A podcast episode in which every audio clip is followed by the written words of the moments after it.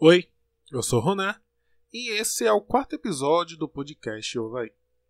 Bom, gente, esse episódio para mim ele é bem especial porque eu gravei com Jéssica, que é uma amiga minha de muito, muito tempo mesmo. Vocês vão ouvir no podcast a gente falando um pouco sobre isso. E o tema desse podcast é sobre o luto, né? No momento que eu tô gravando, que eu gravei esse podcast, é, já se passaram de 80 mil mortes, né? De 86 mil mortes é, no Brasil por Covid. E nele a gente fala sobre esse processo, sobre o luto, sobre a morte, como a gente tende a lidar com esse acontecimento que é natural na vida de qualquer pessoa. É, espero que vocês gostem, apreciem, deem seus feedbacks que eu estou sempre disposto a ouvi-los. E. Vai. Senhorita Jéssica Barreto. Eu mesma.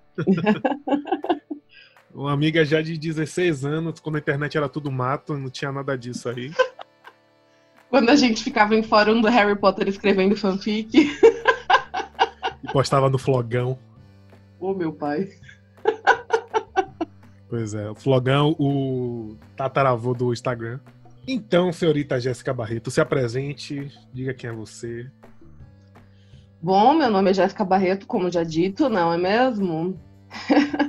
Tenho 29 anos, sou professora, sou mãe de duas gatas, sou amiga do Ronan há muitos anos, assim, muito mais anos do que eu achei que seria capaz. E é isso aí, acho que não tem muito o que falar também, né? Sou, sou meio geek, sou fã de filmes, de séries, gosto de ler, gosto de Disney pra caramba, gosto de Harry Potter pra caramba, gosto de muita coisa pra caramba. Acho que é isso. então, né? Quando eu é, te chamei para gravar esse episódio e te falo do tema, eu Fiquei um pouco ressabiado de como você receberia, mas acho que foi muito bem. E eu queria começar perguntando como é a sua relação com, com a morte, né? Como você vê a morte, como você tem isso em sua vida. Obviamente que é um processo, né? Um processo muito louco, com vários altos e baixos, né? Um, agora, no dia 6 do mês que vem faz quatro anos que eu perdi minha mãe. Minha mãe morreu na minha frente, eu vi acontecer. É muito louco, porque hum, eu tenho uma visão de morte que não é não é de que a, a, vida acaba quando a pessoa morre, né? Eu, eu acredito que tem mais coisas do outro lado, enfim. Isso me traz um pouco de conforto, óbvio. É que, na verdade, uh, depois que a minha mãe faleceu, eu tive uma outra, uma série de outras perdas né, por morte na minha vida foi a minha avó, a minha gata, minhas cachorras, meu hamster. então, assim, é, você acaba ficando, não vou dizer vacinado, vacinado não é o termo correto, mas você fica mais. Calejado. É, calejado. Assim, sempre dói, sempre é chocante, sempre te deixa uh, sempre te impacta de algum jeito, né? Mas não é nada que seja. É, na verdade, eu sei que eu tô indo e voltando, mas assim, Continue. assim. Uh, eu tenho para mim que ter perdido a minha mãe é um marco, é, uma, é, um, é um parâmetro de dor que eu não não eu não acho que eu, que eu vá conseguir igualar. Então, uh, ah, para mim, qualquer outra coisa que acontece não é tão grave, não é tão doloroso, sabe? Porque tá, já passei pela pior coisa da minha vida, vi minha mãe morrer, sabe? Então, assim, eu, eu penso na morte como, como algo doloroso, óbvio, uma coisa que eu ainda temo, mas não tanto, sabe? Eu paro e penso, tá, a gente consegue continuar depois. Assim, dá para ser feito, sabe? Dói, é difícil, anos de terapia, mas dá para ser feito.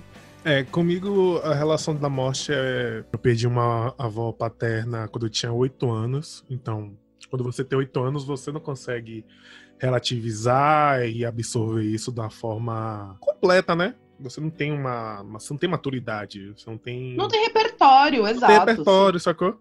E eu lembro claramente quando eu fui ao enterro dela. Tipo, foi eu e os meus primos, a gente ficou explorando o cemitério. Sim. A gente foi na parte do crematório e tinha uma, uma ossada de uma caveira que a gente olhou e todo mundo saiu correndo. Oito anos, né? E, e eu tento lidar com a morte de uma forma muito de reconfortar, de entender que de alguma forma a pessoa estava sofrendo e que a morte é, foi algo que finalmente trouxe o fim, né? Trouxe o fim para ela e ela acabou com o sofrimento dessa pessoa. É. E, e para mim, eu sempre, quando alguém me fala de alguma morte de, de alguma pessoa próxima a, a ela, eu sempre digo que assim, por um tempo vai doer, eu sei que vai doer. E depois vai, vir, vai ficar saudade. Vai ficar a, a, a, falta da pessoa que a pessoa faz, né? Exato. É, é assim, eu penso mais ou menos do mesmo jeito. Uh, é que foi o que eu falei, são altos e baixos. Tem. Eu me lembro da minha mãe, eu me lembro da minha avó todos os dias. São, são presenças completamente constantes na minha vida.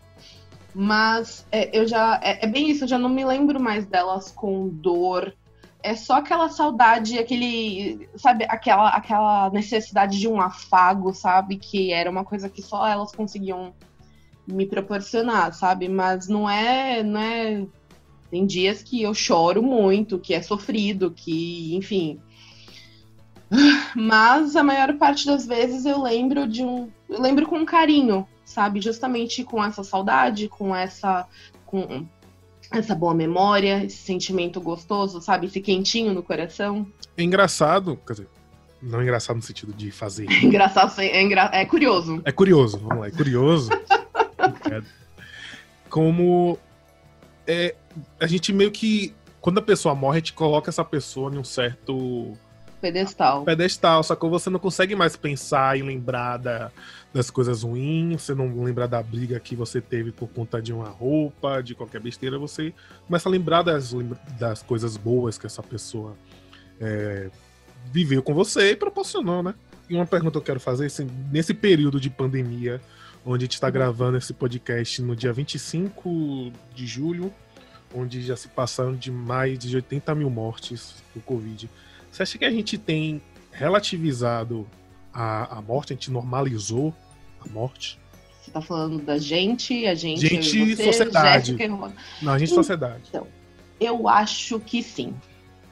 Eu acho que a gente estar num governo, na verdade, assim, toda a situação global, sabe? Todo mundo agora já tá começando a enxergar, óbvio, que é uma é uma situação completamente atípica, porque é uma pandemia, é um vírus mortal, é. Eu acho que isso já não espanta tanto as pessoas, sabe? E, e eu acho que tem a ver com a situação mesmo, porque, sei lá, se fosse uma, uma, uma, uma situação de genocídio, por exemplo, todo mundo ia ficar chocado. Meu Deus, 80 mil mortes, 2, 2 milhões de mortes no mundo inteiro. Nossa, mataram, sei lá, 2 milhões de judeus. Mataram, pelo amor de Deus, não tô querendo dizer que eles não são importantes, ou, sei lá, menos ou mais importantes que as pessoas que estão morrendo agora. Mas, assim, eu acho que a gente chegou num ponto em que a gente está ouvindo isso e acontece todos os dias, todos os dias tem pessoas morrendo por isso, então já não é mais tão pesaroso, as pessoas já não sentem tanto, sabe? É complicado. É, é, é feio, mas a realidade é essa, é que quando começa a acontecer demais, mas assim, isso até me lembra, não sei nem se é o, o ponto, né? Mas isso até me lembra o, o, o Batman e o Cavaleiro das Trevas, quando o Joker fala, né? Ele diz, ah é, se alguém avisasse, se alguém falasse é, no, no, no, noticiário, ah, amanhã vai, vão, vai ter uma catástrofe, vão morrer 40 mil pessoas, o fato da gente já ter sido avisado suaviza o impacto. Então é a mesma coisa, assim, justamente pelo fato da gente saber que tem muita gente morrendo, tem muita gente que está internada, tem muita gente que está infectada, a gente acaba não normalizando, mas assim. É... Se acostumando. Exato, é muito louco, né? Mas é real. Não, é porque assim, a gente tem já. Porque assim, eu moro na periferia aqui de Salvador. E basicamente a gente tem uma relação com a morte meio que diária, né? Porque Sim. periferia, povo negro, então já existe uma normalização da morte. Quando você chega em casa, liga a TV, ah, mataram três no bairro e outros cinco no, no, no outro bairro, entendeu? Então, tipo, entende-se que já existe essa normalização. Quando uhum. surge a pandemia, parece que essa normalização é, engloba todas as áreas, sacou? Desde o cara Sim. pobre até o cara mais rico. Claro que a população pobre e negra sofre muito mais isso durante um bom tempo, há bastante tempo. Ah, sem dúvidas. É, não, e, é, e não é só a situação uh, de ambiente, né, de onde se cresce, mas até, até mesmo a exposição ao vírus, né? A gente está muito mais exposto ao vírus, a gente, digo, falo por mim, mas assim, uh, as pessoas uh, em situação periférica, pessoas negras, elas estão muito mais expostas ainda, porque elas precisam continuar saindo a trabalhar. Uh, para trabalhar, elas, elas, continuam tendo que. Elas continuam muito mais expostas do que as pessoas brancas. As pessoas brancas conseguem ficar em casa. Eu falo por mim, eu mesma tô, tô em casa, faz cento e tralala dias que eu tô em casa, tô trabalhando de casa, só tenho saído para ir ao mercado, enfim coisas do tipo, né? Então, ao mesmo tempo que tem as pessoas que trabalham na escola, onde eu trabalho, e elas estão precisando ir até lá, porque tem que manter o espaço da escola, a infraestrutura da escola limpa, né? Enfim, organizada.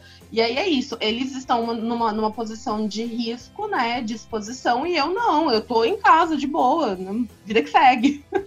é, e nesse. E nesse quesito, né, de, da morte, da, da presença da morte, tem o luto, né? Tem o tempo do luto, o tempo de uhum. você se recuperar, entre aspas, porque não é o que você vai se recuperar tão brevemente. E, e como é lidar com esse luto? Como é lidar com esse período?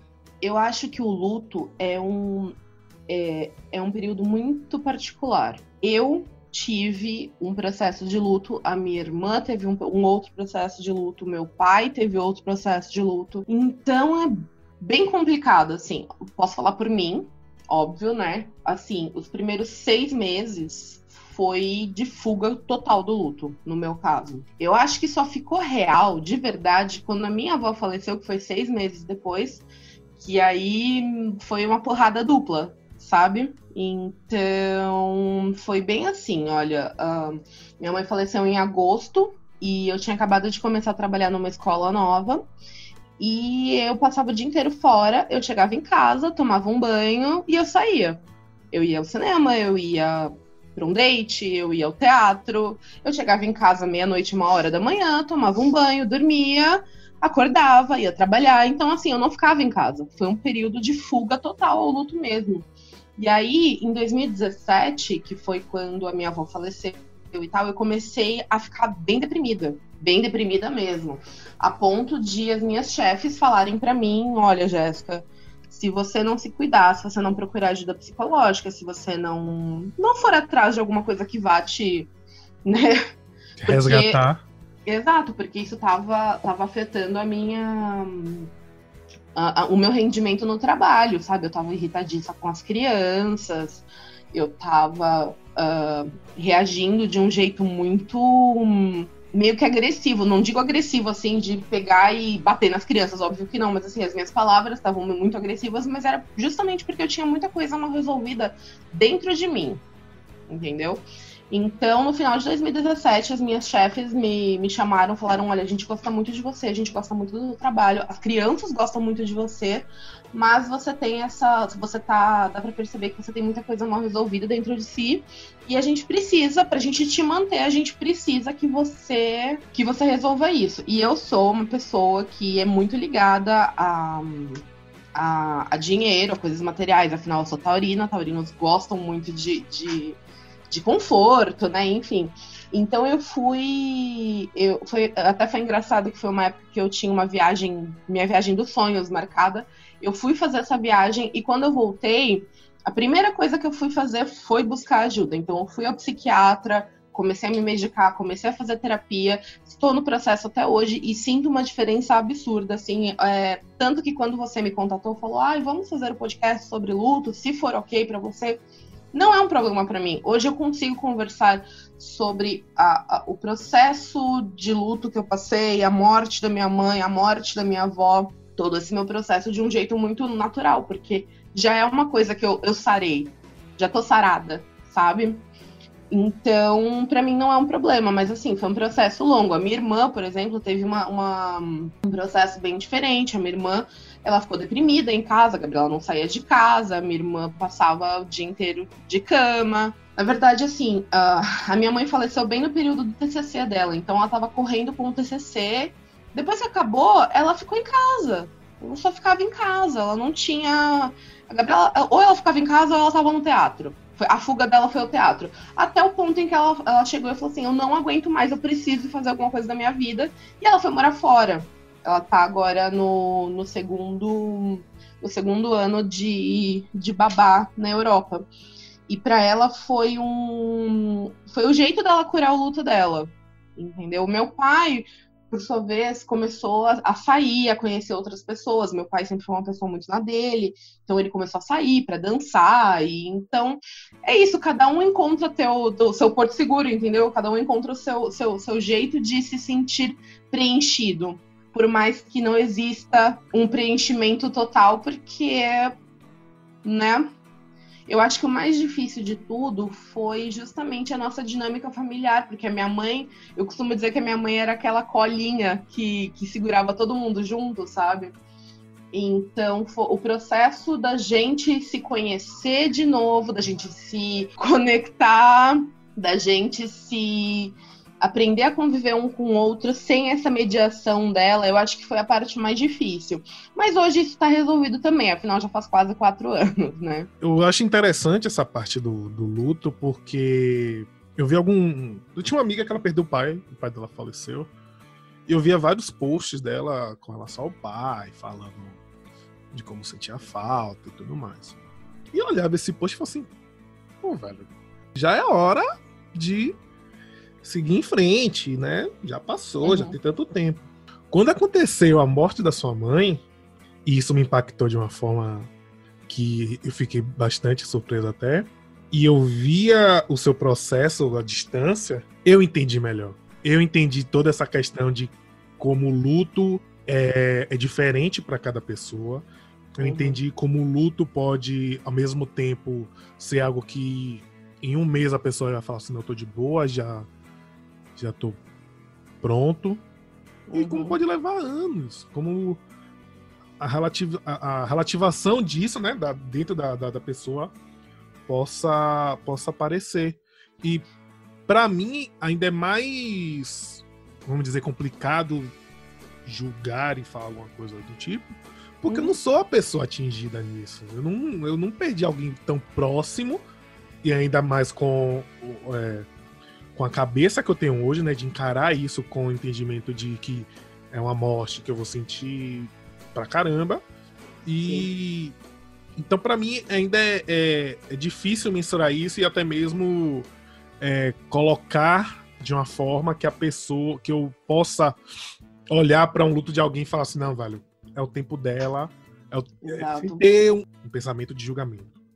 Mas posso te falar, assim, um, um pouquinho antes de eu perder minha mãe, assim, coisa de meses antes de eu perder minha mãe, uma, uma conhecida minha, uh, uma ex-colega de trabalho minha, bem mais velha, inclusive idade da minha mãe, ela perdeu a mãe dela com 85 anos. Ela, eu lembro que quando a minha mãe faleceu, ela teve muito próxima.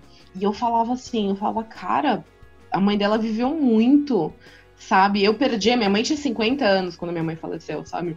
Eu falei, caraca, ela teve a mãe dela por 85 anos, sabe? É muito tempo e é, é muito louco, né? Eu, eu tinha 25 anos quando minha mãe faleceu. E é engraçado que eu ficava, gente, mas é isso, né? Já deu. Vamos lá, querida, levanta. Vamos trabalhar, vamos dar um jeito, vamos, né? Mas, cara, não existe isso, sabe? E, e mais eu acho que pior que isso, uma coisa que eu só percebi quando eu também perdi a minha mãe, as pessoas têm como se fosse um, um prazo de validade. Então elas aguentam, assim, suportam entre muitas aspas. Elas suportam o teu, o teu período de luto por um certo tempo. Então elas têm. Esse período de tolerância é mais. é, é bem curto. Então, assim, sei lá, um mês, pô, já deu. Não tem mais que ficar sofrendo. E isso foi uma coisa que essa amiga me disse depois de acho que uns quatro meses, porque eu ficar, eu, eu na verdade eu me sentia mal de dividir coisas, uh, de dividir os meus sentimentos sobre, sobre a morte da minha mãe, porque eu pensava, gente, as pessoas devem olhar e mano, já deu, né? Chega, chega, Jéssica, para de ficar sofrendo por causa disso. Só que, de novo, foi o que você falou, é um processo que a gente não, não consegue Uh, não, não, dá pra gente pôr uma data de validade, não dá pra gente dizer que vai ser a mesma coisa para todo mundo. Uh, no, no, ano passado, eu perdi um primo meu com câncer também, assim como a minha mãe, e ele era bem novo, assim, uh, ele tinha 40, 41, e ele já tava com câncer há muitos anos, enfim. E a esposa dele, é, que é minha prima, né, ela, ela, a gente se conversa muito, e ela ainda hoje, assim, ela fala, lá, ah, uma hora vai passar, né? Uma hora vai passar, uma hora vai passar. E aí eu olho assim para ela e eu penso, caraca, ela precisa tanto de ajuda, ela precisa tanto ter alguém para quem com quem conversar e ela não tem. Então, assim, é, é, eu penso em mim, sabe? Eu tive uma rede de apoio absurda, tanto por parte da minha família, quanto por parte do, do, dos meus amigos, mesmo da minha psicóloga, que é uma fada, sabe? É, é, muito louco. E a minha prima não tem isso. Então eu tento estar tá ali, sabe, de, de, de um jeito que. disponível, de um jeito que, que faça com que ela se sinta confortável em falar e curar o que ela tá sentindo, porque vai fazer um ano já que o marido dela faleceu. E pra, parece que foi ontem, sabe? Então é, é, muito louco. Cada um tem seu processo. E tem gente que mergulha nisso. E eu não tô, pelo amor de Deus, não estou julgando. Foi o que eu falei, cada um tem o seu processo. Só que a rede de apoio é essencial. E ela não tem essa rede de apoio, entendeu? É bem triste. Eu acho que acaba por, por a gente tentar não tocar no assunto, né? Tipo, você não vai falar sobre a morte da sua mãe numa mesa de bar. Ah, eu falo. As pessoas ficam muito desconfortáveis. Não, mas é isso. assim, ai, Jéssica, que horrível, não sei o quê. E eu, tipo, mas é porque é algo que eu já, eu já, já sarei, sabe? Eu já, já, já, já curei dentro de mim. Mas, enfim, continue, desculpa. Não, mas é isso, é porque assim, é o tipo de. É porque, como você falou, as pessoas de fora tem um prazo de luto. Tem um. um não, beleza, ó já passou quatro meses, vamos, vamos dar isso. É, é como se fosse término de namoro. É, exato. Não, vai ser tem. Mas, meses, desculpa, desculpa Mas... eu te interromper, perdão, desculpa. Mas uh, uma coisa que a minha, a minha analista me ensinou também é um luto. Também é um luto. Então, assim, você, você pensa, nossa, o que é terminar um namoro comparado com perder a sua mãe? Óbvio, são dores completamente diferentes. Ninguém nunca morreu de amor. A minha mãe morreu na minha frente e eu não morri. Então, um, um término de namoro não vai fazer com que eu morra. Mas assim, ainda é uma perda. Você tem que se recuperar de não ter a, por mais que a pessoa não tenha morrido, de não ter a companhia da pessoa, de não ter, sei lá, o, o, o a presença da pessoa é, é, basicamente a mesma coisa, só que num grau bem menor, né? E para mim, uh, toda perda me remete a grande perda. Então, toda vez que eu tenho algum tipo de perda na minha vida, seja um término de namoro, seja uma, um, um distanciamento de amizade, seja alguma criança da alguns dos meus alunos que está indo para outra escola, me dói como se eu estivesse perdendo a minha mãe, entendeu? É, é muito louco. É um parâmetro de dor, de perda que eu não sei explicar. É muito, muito louco. Desculpa te interromper, pode continuar. Não, eu já nem sei mais o que eu tô falando, mas tudo bem. E, e a adição, não, e a adição do, do seu comentário foi muito, muito pertinente. Obrigada. Porque, assim, né, eu terminei um, um relacionamento de muitos anos, não acabou da melhor forma. Uhum. E eu acho que foi justamente esse sentimento, sacou? De perda. De, de, de, perder alguém do seu dia a dia, do seu cotidiano. E você ficar, tipo. porra, velho, não vai ter mais aquela pessoa no seu cotidiano, sacou? Claro, de novo, não se compara a perda de uma mãe, da morte de uma pessoa, mas é algo que é tão forte quanto para a pessoa que sente, sabe? Sim. É... Exato, é, é um luto. Basicamente é um luto. É, não, não, não é basicamente, é um luto. É, assim, a, a, palavras da minha analista. É um luto. Só que é um luto diferente. É uma perda de uma pessoa do mesmo jeito. A diferença é que a pessoa não morreu.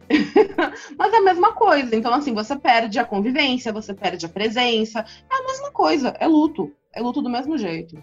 Bom, acho que conseguimos dissecar um pouco sobre esse tema. E, assim, eu queria que você deixasse uma, uma mensagem, um conforto, alguma coisa para quem tá passando por isso, para quem tá lidando recentemente com esse tipo de assunto. Olha, como eu já falei, eu acho que é um, é um processo muito único, é, é uma, uma jornada. É, eu, eu, não, eu acho que é muito difícil eu, eu dar uma, uma fórmula. Eu acho que não existe. Assim como eu falei de mim, do meu pai, da minha irmã, nós, cada um de nós teve um processo diferente, né?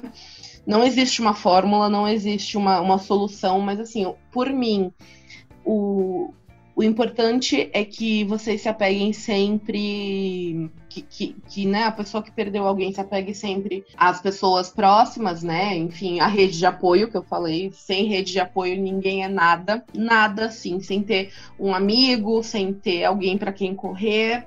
Eu tive amigos que vieram, que assim, quando a minha mãe faleceu, a minha casa estava vazia. Eu tive amigos que vieram dormir comigo. Sei que assim, neste momento não dá para ser feito, mas assim, eu tive amigos que vieram dormir comigo nos primeiros dias.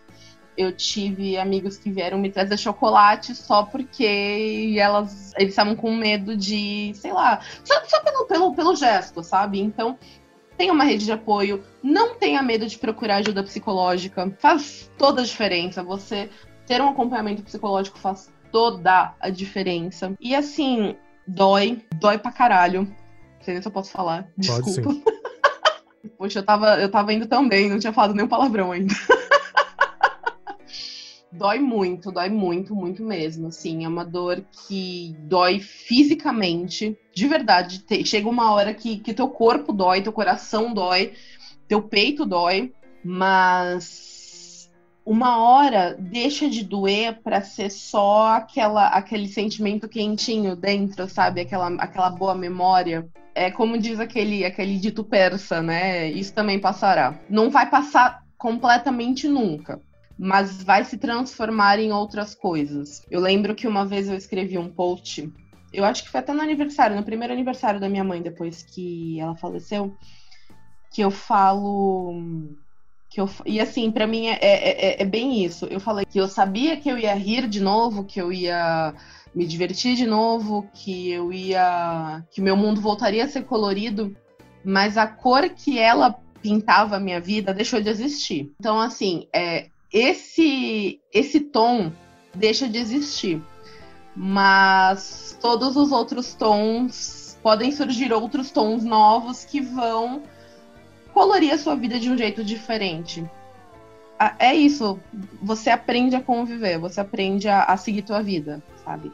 Você acorda de manhã, você toma banho, você você vai trabalhar, você dá risada no trabalho, você faz amigos, você vai ao bar, você vive a tua vida normal, com aquela memória gostosa assim no fundo, sabe? Tipo, bem lá no fundinho você sente, ai, olha, é, essa pessoa teve aqui, foi parte crucial, parte essencial da, da, da, da minha construção como pessoa, sabe? E um, eu sei que eu já tô falando demais, mas um, é, eu sempre digo, né? Eu falo sempre que, que hum, eu, por mais que, obviamente, eu, eu preferiria ter a minha mãe do meu lado, a pessoa que eu me tornei depois que a minha mãe faleceu, é, eu, eu, eu tenho muito orgulho. E eu tenho certeza que ela teria também. Então, eu penso muito nisso, sabe? Em como, em como a morte dela me transformou numa mulher muito mais forte, muito mais decidida, muito mais capaz.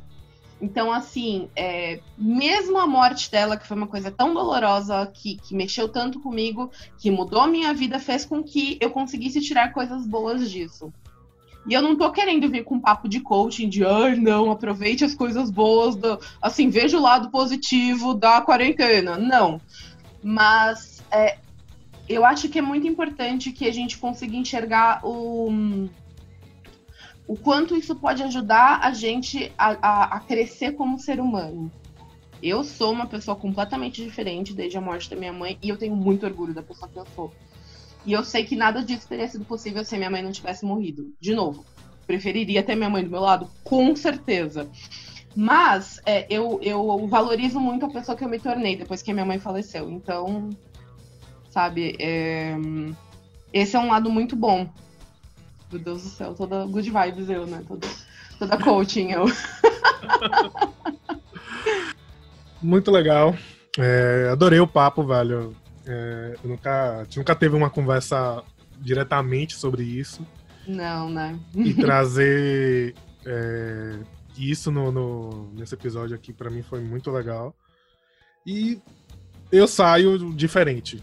Eu digo que eu saio diferente depois dessa conversa, mais reflexivo sobre a própria morte e até como lidar com ela daqui para frente. Muito obrigado. Quer deixar suas redes sociais para as pessoas te seguirem? Gente, me sigam no Instagram. É underline, underline, Dark Horizon. Não, gente, brincadeira. É... não, não, gente, assim, eu não sou, eu não sou ninguém, eu sou só uma, um, igual aquela música do No Doubt, I'm just a girl in the world. Então, você é só uma pessoa que posta besteira, gente. Exato, gente. Assim, exato. Eu sou a pessoa que fica cantando musicais o dia inteiro nos stories. Então, assim, don't follow me, não me sigam. Obrigado, Jéssica. Obrigado de verdade. Imagina, tamo aí. Se precisar, me chama de novo. Valeu.